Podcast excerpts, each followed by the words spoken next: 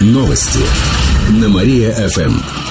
Здравствуйте, в прямом эфире Катерина Измайлова. В этом выпуске о событиях в жизни города и области школе-интернате детей не обеспечивали лекарствами. Накануне областная прокуратура проверила коррекционную школу-интернат в Кирове. Выяснилось, что не у всех воспитанников были медкнижки. Детям не давали необходимые лекарства в полном объеме. У самих сотрудников в документах не было информации о том, сдавали ли они санитарный минимум. Кроме того, в учреждении не было надлежащего пропускного режима. Территорию оградили не полностью, а еще не вели учет посетителей. Директор школы-интерната Людмила Самоделкина сообщила, что виновным лицам сделали выговор выговор, а нарушение уже устранили. Девятилетнему ребенку продали фейерверки и петарды. Это было в Кирово-Чепецке. Накануне там устроили рейды полиция и Госпошнадзор.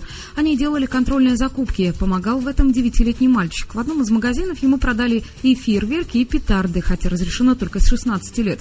Кроме того, сама точка находилась в жилом доме, а это нарушение противопожарной безопасности. Поэтому директора оштрафовали на 8 тысяч рублей, а пиротехнику изъяли, сообщили в региональном управлении МЧС. Кстати, запускать фейерверки нельзя в зданиях, на балконах и крышах, рядом с пожароопасными объектами, а также на сценических площадках, стадионах и во время митингов. В этом году кировчане не смогут запускать пиротехнику на театральной площади. В новогоднюю ночь можно принести с собой бенгальские огни и фонарики.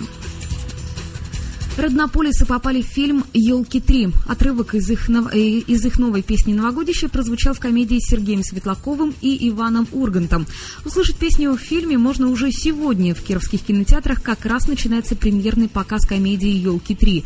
Солистка Роднополисов Екатерина Реутова рассказала, что до последнего момента группа не знала, в какой именно части фильма появится их песня.